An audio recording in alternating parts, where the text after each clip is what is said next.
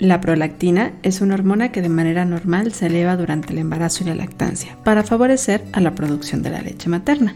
Sin embargo, existen una gran cantidad de razones por las cuales también puede alterarse la prolactina en sangre y esto no es normal. Las razones pueden ser múltiples y no siempre es una afectación de la glándula donde se produce, y las consecuencias o alteraciones se pueden ver de diferente manera, como infertilidad, alteraciones en la menstruación, baja líbido, alteraciones en la densidad ósea, aumento en algunas enfermedades autoinmunes, etc. Por eso decidimos hacer un episodio dedicado a la prolactina, para contestar preguntas como ¿cómo se aborda el aumento de la prolactina en sangre? ¿De qué manera se relaciona el aumento de la prolactina con afectaciones en la tiroides y en otras glándulas? ¿Qué condiciones, además de la lactancia y el embarazo, pueden condicionar un aumento en la prolactina? Estas y más preguntas contestamos en este episodio de Ser Nutritivo Podcast. Bienvenidos a Ser Nutritivo Podcast, un espacio donde nutriremos tu hambre de aprender, crear, sentir y conectar. Soy Griselda Jiménez y junto a grandes colegas de la salud y buenos amigos, compartiremos contigo ciencia y experiencia que nutre tu ser.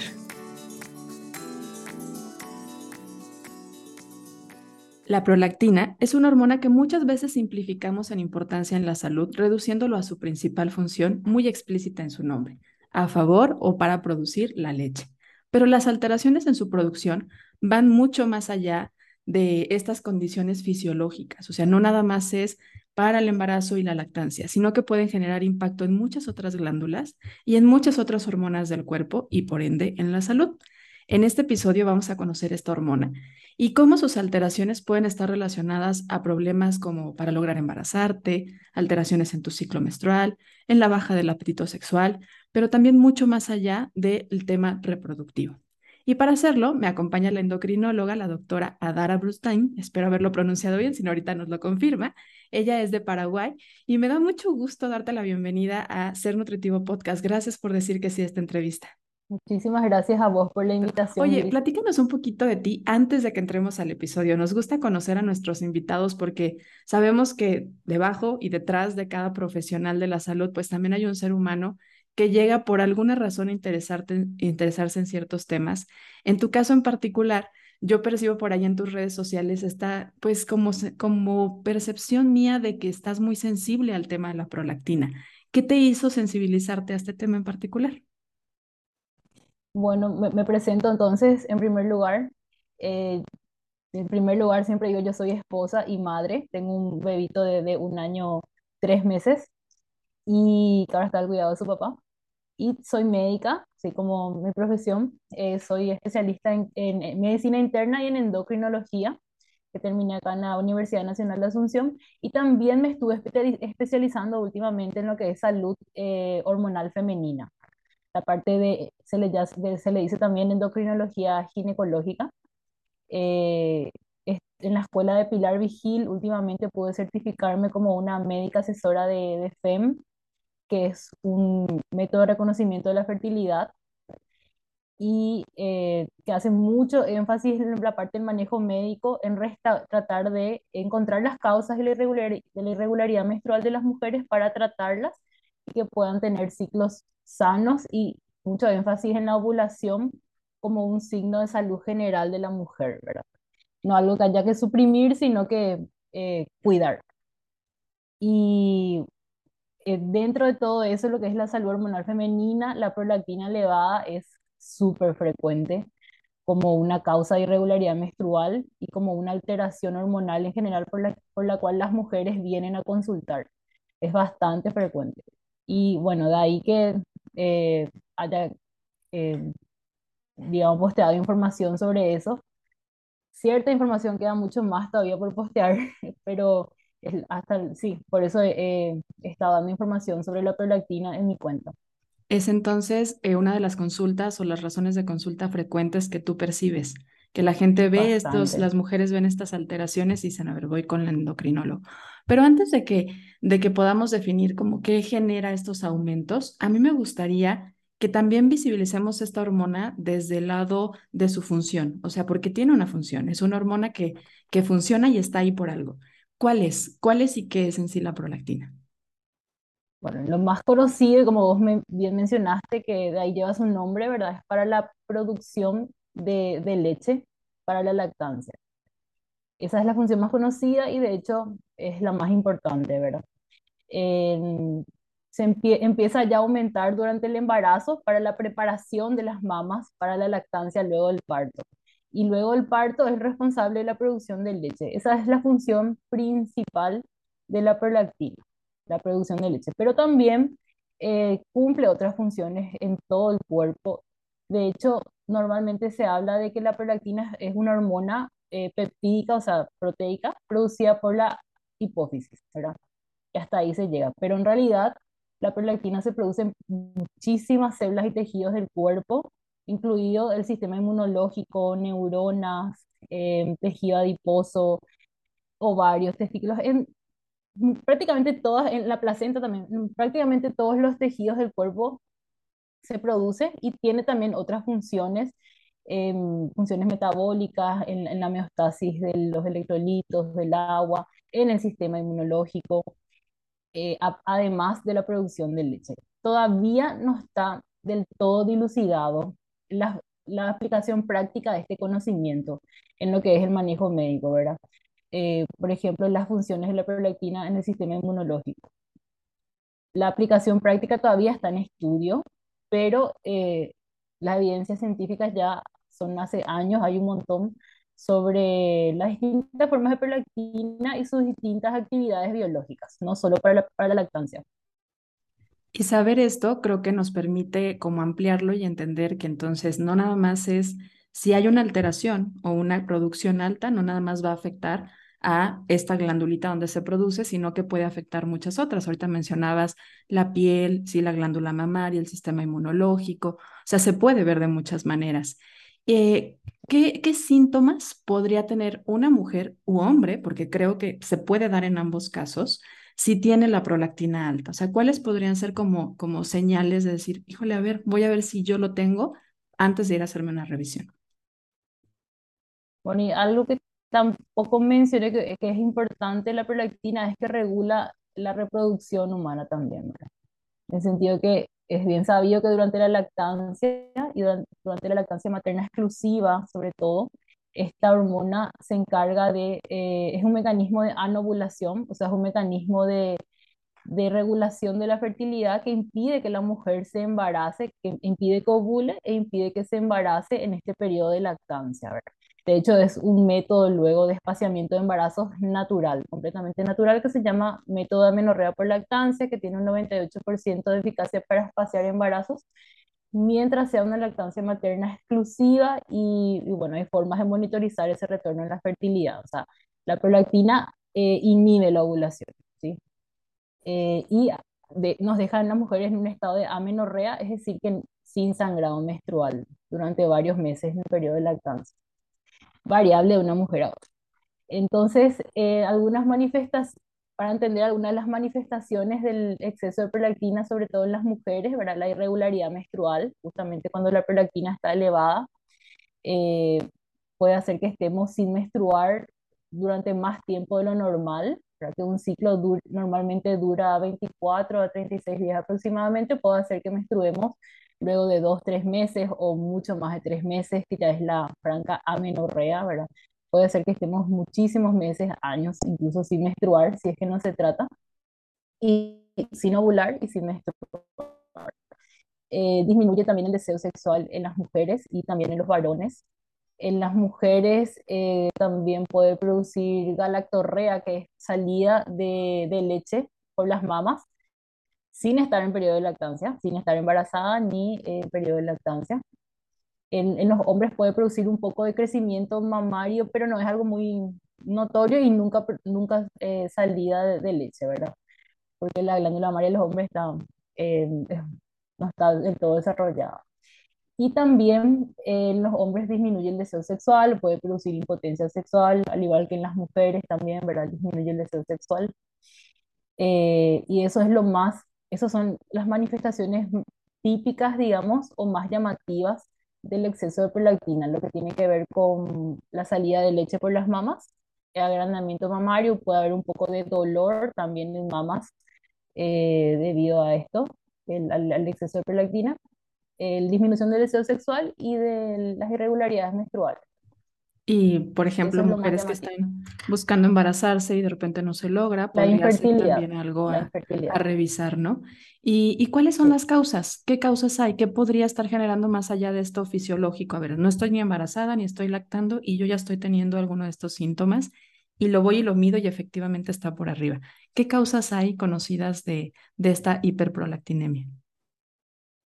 Bueno, bien mencionaste que hay que descartar sí o sí eh, ante la amenorrea estos síntomas del embarazo. Eh, y luego lo más frecuente es el consumo de fármacos de, para dis- distintas causas, por ejemplo, el tratamiento de la depresión, el consumo de antidepresivos de todo tipo.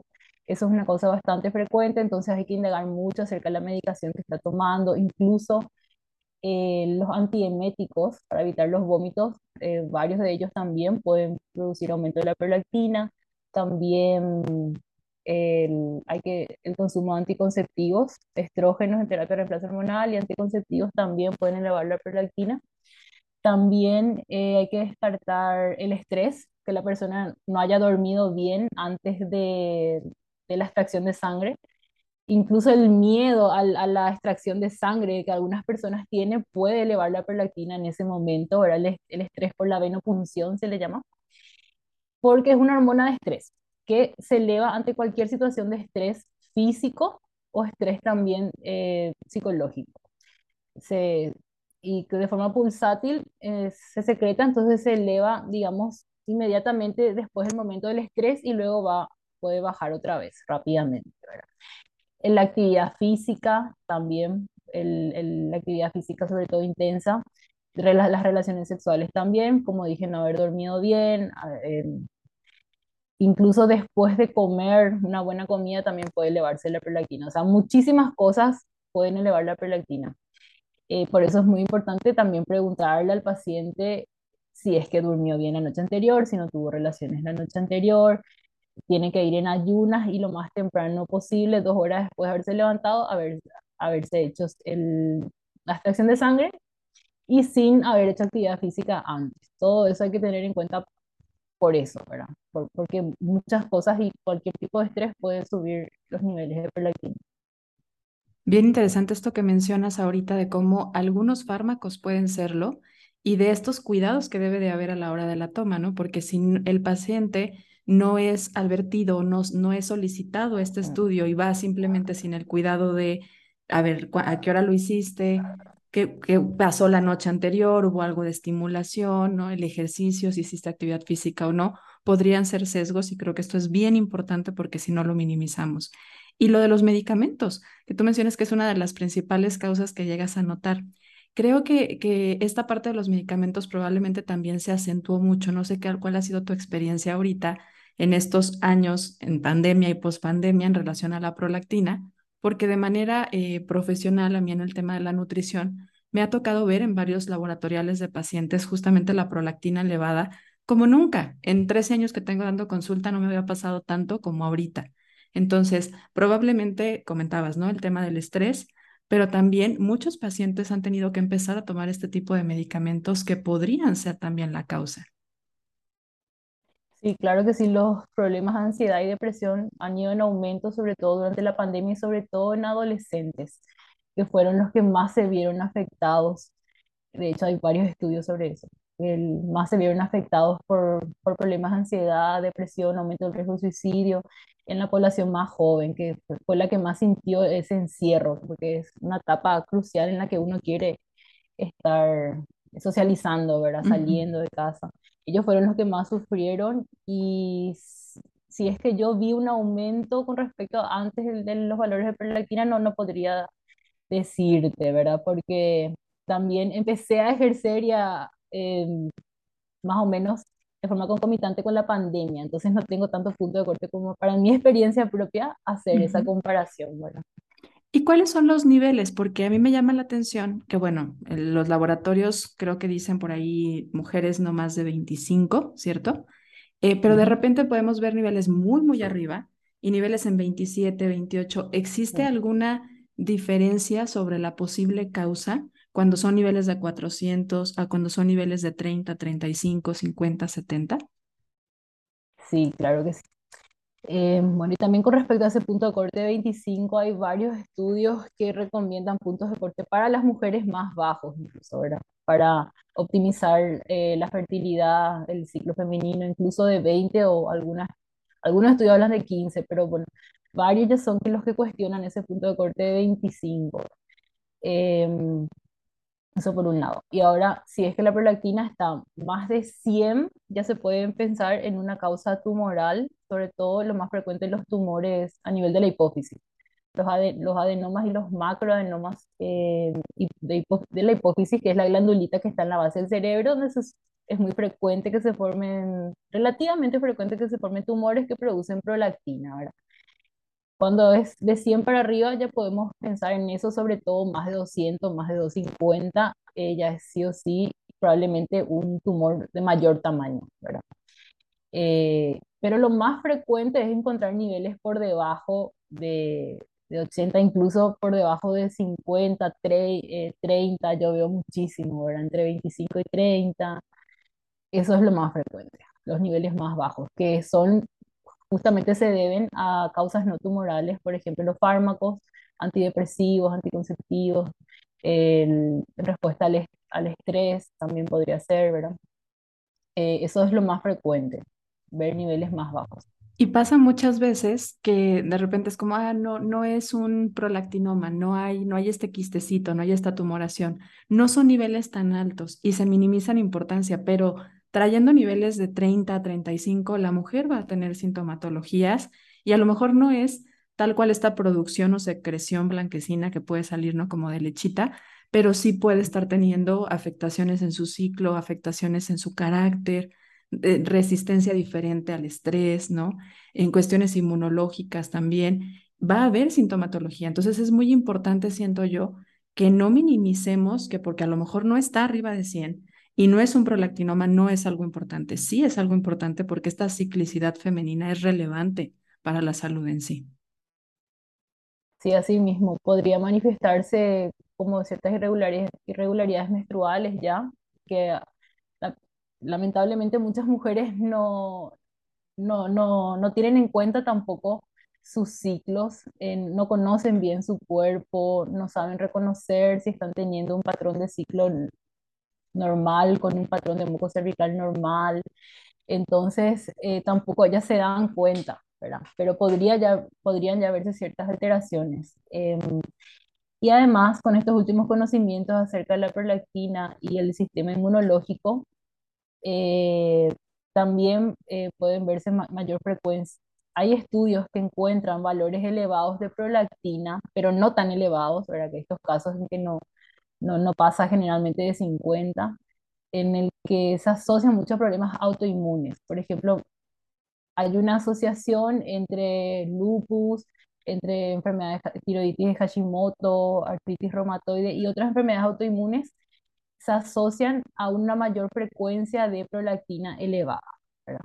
No se sabe bien cuál es la relación, qué causa qué, pero hay una asociación. Eso es lo que se, encon- se encuentra en distintos estudios y em, no hay una correlación directa tampoco entre lo que es, no es que a mayor nivel de prolactina va a ser peor la actividad de la enfermedad, no se encontró una relación de ese tipo, ¿verdad? Pero sí una relación entre, entre los problemas autoinmunes y el aumento de la prolactina. Y Es muy está en frecuente, estudio.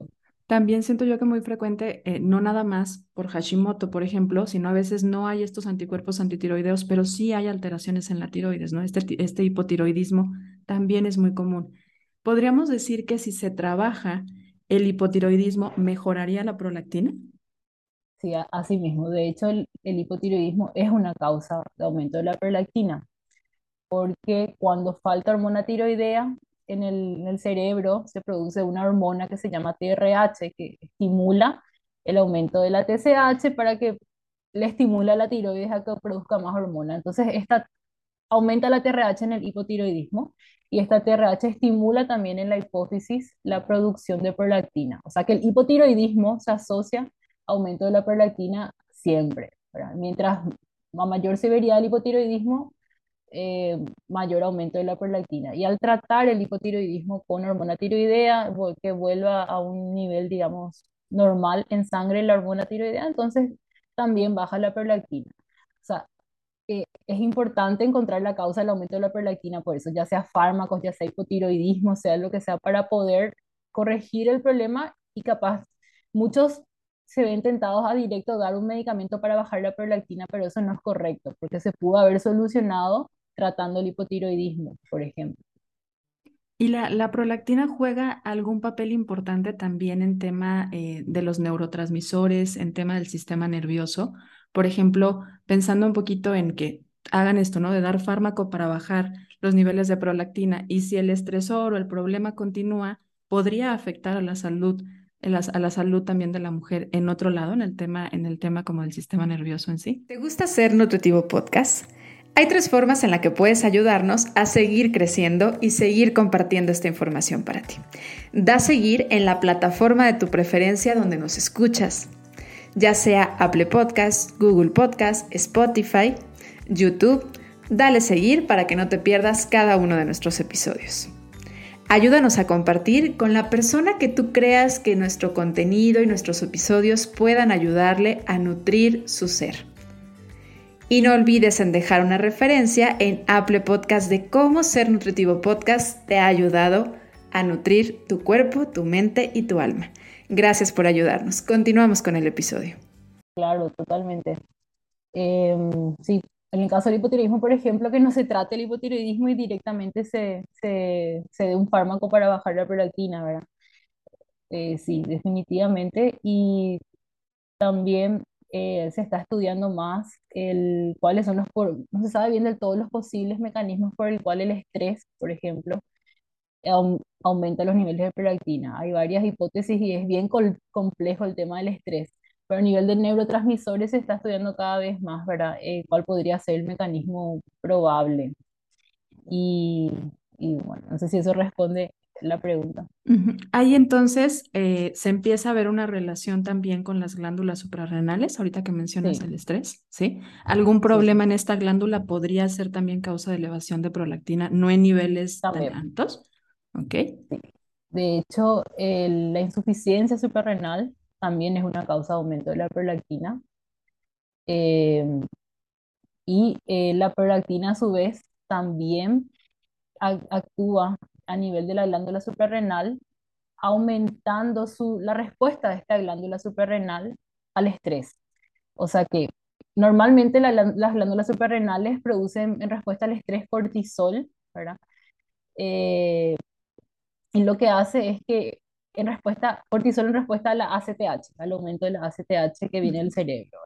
Bueno, entonces la prolactina lo que hace a nivel de la glándula suprarrenal es sensibilizarle más a la ACTH. O sea, aunque la ACTH no se eleve mucho, la suprarrenal produce más cortisol y también puede producir más andrógenos, porque es más sensible a la acción de la ACTH y esto es causado por, la, por el aumento de la prolactina. El estrés hace que la prolactina suba y la prolactina hace que la suprarrenal eh, produzca más cortisol y más andrógenos también en respuesta eh, a la ACTH, que también se eleva con el estrés. O sea que hace que las suprarrenales sean más reactivas al estrés y produzcan más cortisol y más andrógenos en respuesta al estrés. Y se hace un círculo vicioso, ¿no? Porque una estimula a la otra y entonces así se la, así se la pasan. Y en esta parte de, de que es importante encontrar la causa, que ahorita decías, a ver, no nos quedemos nada más con que vemos en el laboratorial que está elevada la prolactina, sino busquemos la causa. También puede estar asociado a síndrome de ovario poliquístico, que hoy cada vez es tan popular, al menos más en las redes sociales, creo que se habla más sobre el síndrome de ovario poliquístico y sabemos que hay mucho diagnóstico. ¿Podría estar asociado? sí, hay una asociación. Hay varios estudios que hablan de que en las mujeres con síndrome ovario poliquístico es más frecuente también la hiperprolactinemia, el aumento de la prolactina. Y, pero hay varias hipótesis sobre cuál sería el mecanismo probable, no se sabe bien. Eh, yo tengo mi, ya mis hipótesis personales, ¿verdad? Que en el síndrome ovario poliquístico la causa más frecuente es el síndrome metabólico, problemas metabólicos, resistencia a la insulina, En el síndrome poliquístico es más frecuente en mujeres con sobrepeso y obesidad también, en el que hay resistencia a la insulina. Entonces, el- la prolactina es una hormona que también se, se produce en el tejido adiposo, por ejemplo, el tejido graso, ¿verdad? Entonces, de por ahí, eh, capaz va por ahí, ¿verdad? Eh, también en el síndrome, en el síndrome poliquístico hay más, más trastorno de ansiedad. Eh, las mujeres, digamos, que no están con más ansiedad y menos tolerancia al estrés, se estresan más, digamos, más ansiosas. Y bueno, de, de por ahí capaz también va- eh, no, no sé, por eso te digo, puede ser multifactorial y no se sabe bien cuál es el mecanismo, pero hay, es más frecuente el aumento de la prolactina en mujeres con síndrome ovario poliquístico. ¿Y cómo se baja? O sea, si ya lo vemos que está por arriba, ¿cómo se hace una disminución de la, de la prolactina? ¿Qué, qué estrategias hoy se conocen? Por eso es que depende muchísimo de la causa, ¿verdad?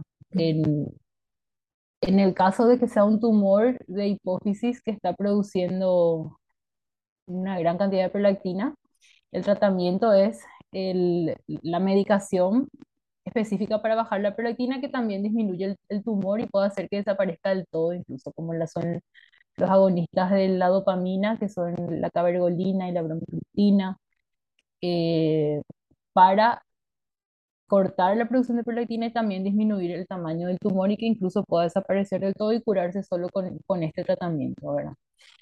Es el único tumor hipofisario que se puede tratar y curar solo con medicamentos y sin cirugía, sin necesidad de operarse. Ahora, si es que es un hipotiroidismo la causa, hay que tratar el hipotiroidismo, ¿verdad? Si es un problema, eh, si fue un problema solamente, hay, que valorar eh, si está tomando el fármaco que le aumenta la prolactina, si se puede suspender ese fármaco o no. Y si no se puede suspender el fármaco porque está con un problema, una depresión severa o, bueno, no, no se puede suspender el fármaco, entonces ahí sí se le podría dar también un poco de cabergolina para tratar de nor- normalizar esos niveles de prolactina.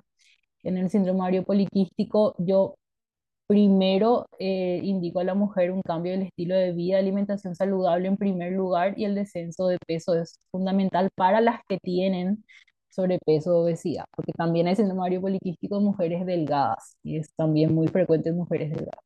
Pero para las que tienen ese problema, principalmente componente metabólico como el- la principal causa del síndrome poliquístico, es importante ese cambio de estilo de vida y volver a repetir la prolactina para ver si persiste, ¿verdad? y ver si hay otra causa detrás. Eh, en el caso, por eso de- depende muchísimo de la causa para bajar los niveles de prolactina. Y en el caso que se esté indicado el, el tratamiento, está la cabergolina, que es una droga, una droga bastante noble, con un buen perfil de seguridad que se puede tomar tranquilamente eh, durante eh, dos años como mínimo se suele dar, ¿verdad? Para tratar la- el, el aumento de prolactina. Me llama la atención ahorita que hablas sobre el síndrome de ovario poliquístico, porque muchas veces el tratamiento justamente que se les da en el síndrome de ovario poliquístico son los anticonceptivos. Y también mencionabas que los anticonceptivos pueden estar relacionados con el aumento de la prolactina.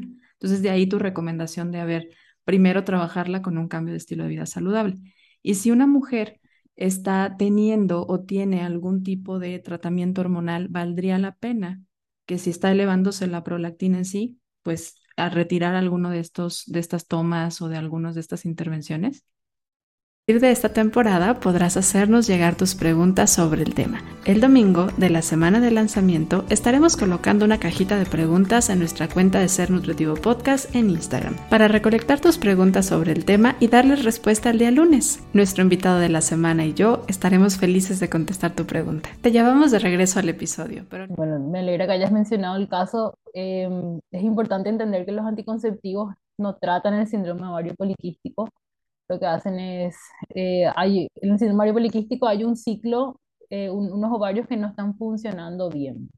Y lo que hacen los anticonceptivos es ponerle a dormir a los ovarios y crear, crear un, un ciclo artificial con esas hormonas artificiales que son estrógenos sintéticos y progestina sintética. No son estrógeno natural ni progesterona natural.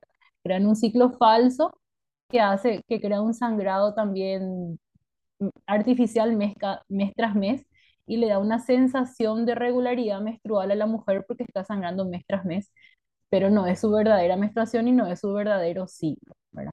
Entonces lo que hacen los anticonceptivos es mascarar el problema en el síndrome ovario poliquístico. Mejoran el acné, pero eh, cuando deja de tomar el anticonceptivo la mujer, todo el problema vuelve otra vez. Vuelve otra vez si no hubo un verdadero tratamiento. O sea, el anticonceptivo mascara síntomas como la irregular- la irregularidad menstrual o el acné, pero no trata. Y la mayor prueba es que al dejar de tomar, el problema vuelve incluso peor a lo que estaba antes también, eh, porque no se trató, solo se enmascararon síntomas. Bueno, y el- con respecto a lo que es la elevación de la prolactina en sí, evidentemente que el anticonceptivo no, no va, eh, no va a ayudar, sino que se, se puede se espera que, que, que aumente eh, con el consumo exógeno de estrógenos, que tienen también los, los anticonceptivos. Pues, los anticonceptivos pueden aumentar un poquitito la prolactina. Más la prolactina, ¿ok? Y, y pensando también en, en, esta, en este cambio en la inmunidad, porque mencionabas que tiene también un efecto sobre el sistema inmunológico, se podría ver como infecciones más recurrentes, se podría ver en algunos cambios, por ejemplo, en procesos inflamatorios de la piel, midiéndose los procesos de inflamación, o cómo podría estar relacionado a nivel inmunológico. Eh, infección, la verdad que yo no tengo conocimientos de que aumente en las infecciones, sino lo contrario, ¿Ok? estimula el sistema inmunológico Ah, ok. y la prolactina estimula el sistema inmunológico Por eso su tanto, in- relación con las enfermedades autoinmunes, tanto, tanto incluso que eh, aumenta también el- los, los linfocitos autorreactivos, o sea, que producen anticuerpos contra células del, del propio cuerpo, entonces por eso se ve que, eh, que hay mayor frecuencia de autoinmunidad también, o sea, esa asociación entre la autoinmunidad y el aumento de la prolactina. Y por varios mecanismos, el- la prolactina estimula el sistema inmune, ¿verdad? Eh, entonces, aumento de infecciones, no que yo sepa.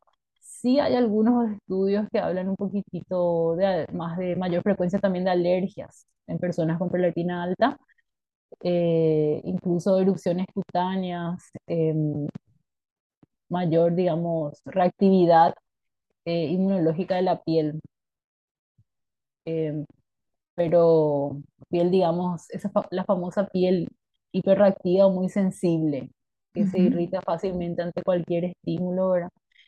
Hay algunos estudios que, que hablan de eso, Ok, ese cabe decir que más bien lo que hace entonces es aumentar la respuesta, por eso su asociación entonces a las condiciones o enfermedades autoinmunes, que muchas veces, como lo decíamos hace ratito, pues por ejemplo el eh, el tiroiditis de Hashimoto, pues por eso también está muy, muy relacionada.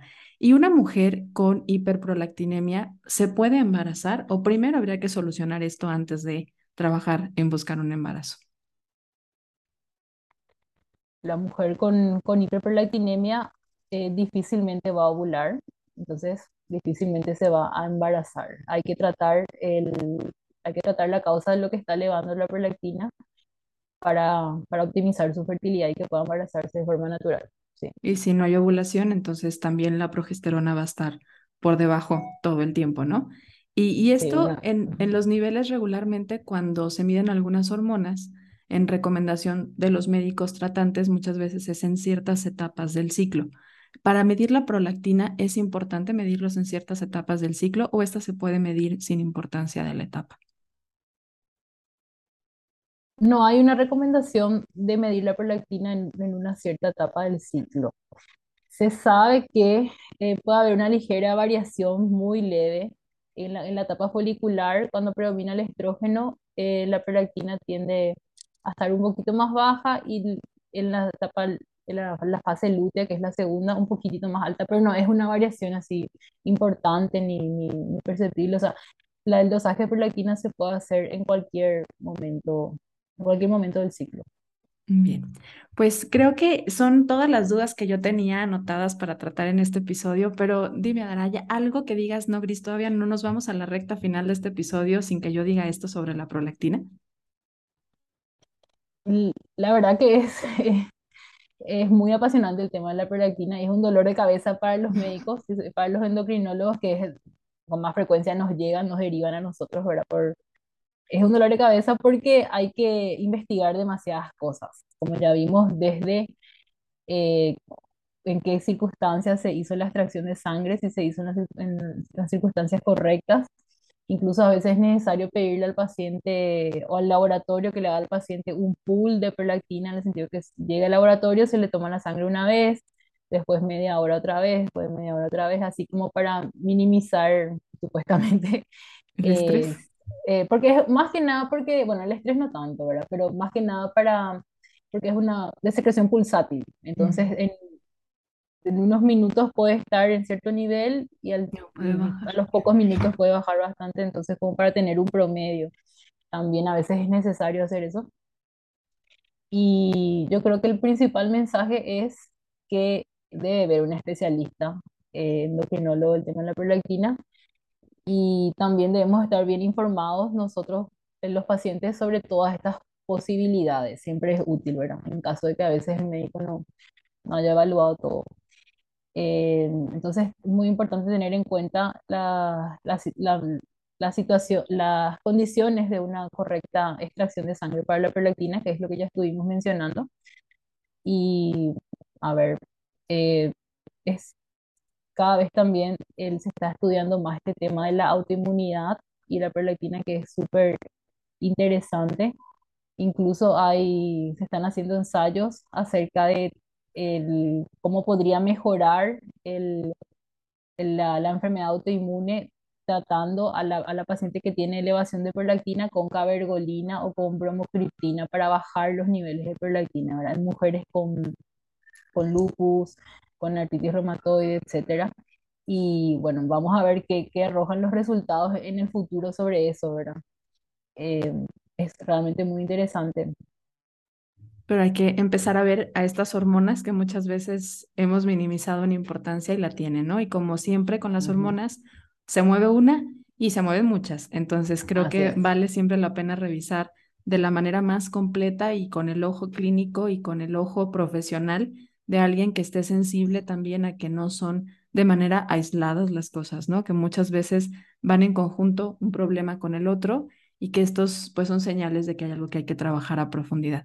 Y algo que a mí me, me llama la atención justamente de la prolactina es eso, que en realidad no se trabaja en sí en bajar la prolactina y nada más, sino en encontrar la causa. Y creo que muchas veces no se hace esto en la medicina convencional, sino que nada más se parcha. Y esta, esta condición nos viene a enseñar lo importante que es encontrar la raíz del problema para trabajarla y no nada más reducir el nivel para que en el laboratorial salga bonito y dentro de los rangos, ¿no? Sino la raíz para trabajarla desde ahí. Porque creo que muchas veces, sobre todo en el tema hormonal y gástrico, casi siempre es como tapamos el, hacemos parchecitos en lugar de ir a encontrar la raíz del problema.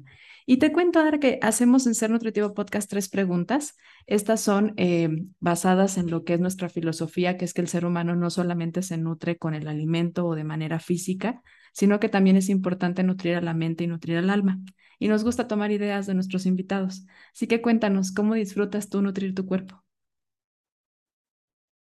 Em, bueno, sí, es- quiero eh, en primer lugar decir que comparto plenamente eh, esa visión que tienen. De, de hecho, antropológicamente el ser humano es cuerpo y alma espiritual, ¿verdad? Tenemos eh, un espíritu que busca la, la tra- la trascendencia y em, hay una compleja interacción entre el cuerpo y la mente, ¿verdad? En todo los, cómo los pensamientos influyen en nuestra salud física y viceversa, nuestra salud física en nuestros pensamientos, en nuestras emociones, ¿verdad? O sea, hay una relación bidireccional ahí y cada vez la ciencia lo va demostrando más, ¿verdad? Esa compleja interacción. Eh, entonces, yo particularmente trato de, de- de nutrir mi, mi cuerpo, de mantenerme saludable, no solamente tratando de alimentarme de la mejor forma posible, para somos lo que comemos en gran medida, sino también eh, nutriendo mi, mi alma, mi espíritu, para que busca la, la trascendencia. El, el cuerpo tiene, tiene un fin, en algún momento vamos a morir y el- hasta ahí llega el cuerpo. Pero generalmente el cuerpo tiene su fin, en cambio el espíritu debe trasciende. Trato de buscar la vida eterna con mis obras, eh, creciendo en virtudes, ¿verdad? Tratando de dejar de lado mis vicios y buscando ejercitar mis virtudes y ir avanzando, creciendo espiritualmente cada día más con la adecuada guía de lo que es correcto y lo que no, ¿verdad? Cómo, cómo debemos obrar bien y no. Y yo encontré, al menos yo soy católica, entonces eh, mi guía es lo que enseña la Iglesia Católica. ¿Y tu mente también va por ahí? ¿Desde ahí la nutres? Desde ahí, desde ahí, desde la- el crecimiento espiritual, ejercitando las virtudes y bajo la guía de, de- de lo que nos enseña Dios a través de la iglesia. Eso es lo- así yo lo noto. ¿verdad? Y Y fíjate lo he que encontrado estamos, bastante efectivo porque de verdad que eh, ha influido positivamente en mí desde que me convertí, ¿verdad? Desde que puse en práctica, las intento poner en práctica al menos las enseñanzas de la iglesia. Ahí encuentras ese equilibrio. Y fíjate que estamos haciendo un libro de la vida, es un libro de frases para futuras generaciones. ¿Qué te gustaría decirles ahí? Imagínate que se encuentran un libro en audio y van a encontrar frasecitas. ¿Qué te gustaría decirles a esas futuras generaciones en una frase? Busquen la verdad, busquen la verdad de forma muy, muy inconformista, no se conformen con lo que les enseña el mundo, por lo que la, la mayor parte de la gente piensa, sean inconformistas y busquen con todo su intelecto y con todas las fuerzas de su espíritu la verdad. Buenísimo, pues anotada. Muchísimas gracias, gracias. ¿Algo que quieras agregar antes de irnos? Que me gustó mucho la entrevista y muchísimas gracias por, por este espacio, por la invitación, por poder compartir contigo. Espero que, que sea útil la, la información que brindé para, para las personas. Claro que sí. Cuéntanos en dónde te encuentran, por favor. Vamos a mandarles, por supuesto, el boletín con la información, pero cuéntales en dónde estás en redes sociales. Sí, yo tengo mi cuenta eh, profesional eh, médica, arroba doctora.adara.endocrino. Adara que se escribe H-A-D-H-A. Un poco complicado. La estaremos compartiendo. Adara, muchísimas gracias. Gracias por tu tiempo, gracias por compartirnos esta valiosa información. Gracias por, por decir que sea la entrevista y a ti que nos escuchaste, gracias por ser parte de Ser Nutritivo Podcast. Recuerda que cada jueves encuentras un episodio nuevo, así que nos escuchamos la próxima semana. Muchas gracias.